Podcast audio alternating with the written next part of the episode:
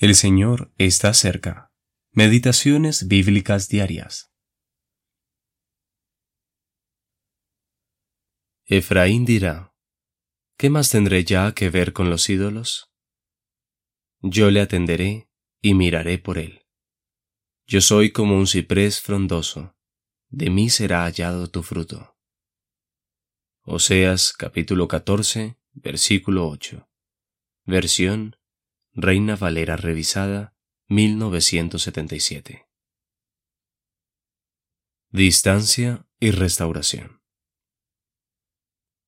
Este versículo es como un diálogo entre Efraín y Jehová.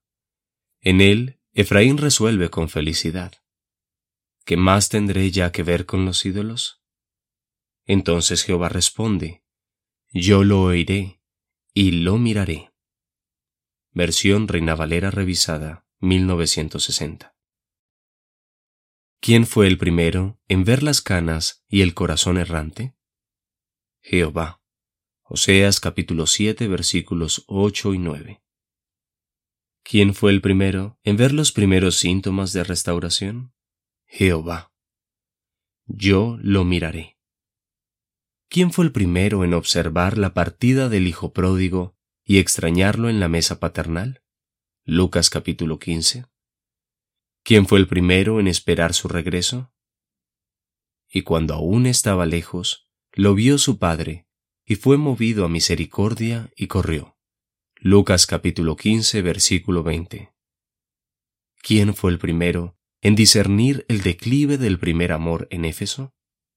Apocalipsis capítulo 2 versículo 4. El problema es que podemos estar tan ocupados con nuestras bendiciones que nos volvemos orgullosos de ellas. ¿Hay algo peor que el orgullo espiritual? Efraín continúa diciendo, Yo soy como un ciprés frondoso. No existe ni una sola gracia o misericordia que no provenga directamente del corazón de Dios.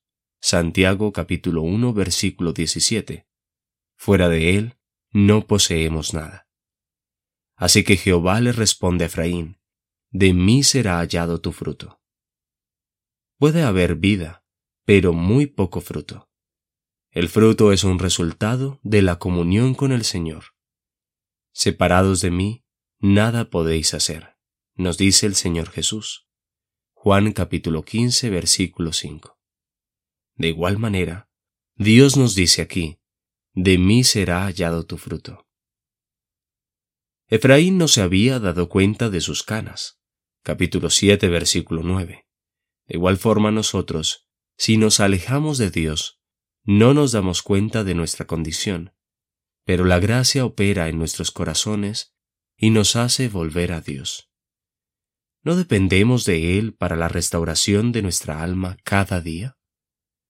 ¿Qué animal puede ser más propenso a andar errante como una abeja? Y qué necia se siente cuando se ve sola en los desiertos desolados y las áridas montañas de este mundo. Pero el pastor es quien va a buscarla y la trae de vuelta. Permanezcamos apegados al Señor con todo propósito de corazón. C. J. Davis